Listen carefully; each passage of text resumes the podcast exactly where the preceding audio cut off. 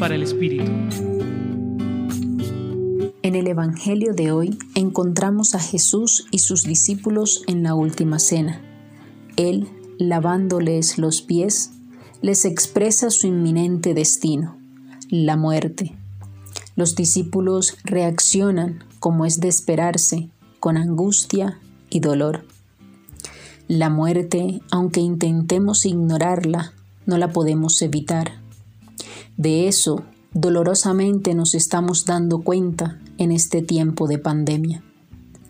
Entonces, frente a esta realidad nos preguntamos, ¿cómo rezar?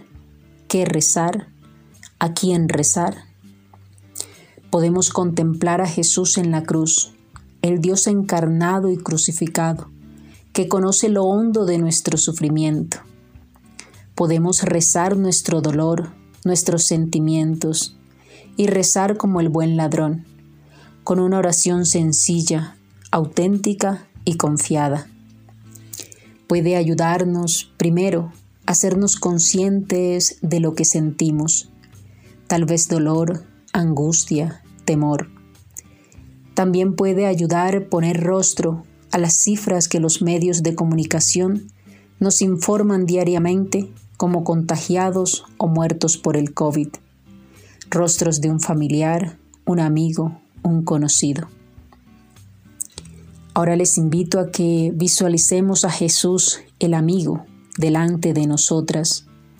Hablemos con Él como un amigo habla a otro amigo, expresándole nuestro sentir.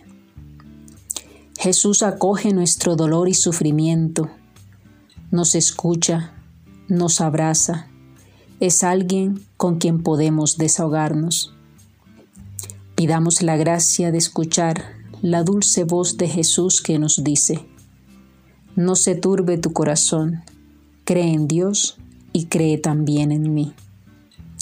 Hoy les acompañó Quiseis Narváez, religiosa del apostolado, desde el Centro Pastoral San Francisco Javier, Pontificia Universidad Javeriana.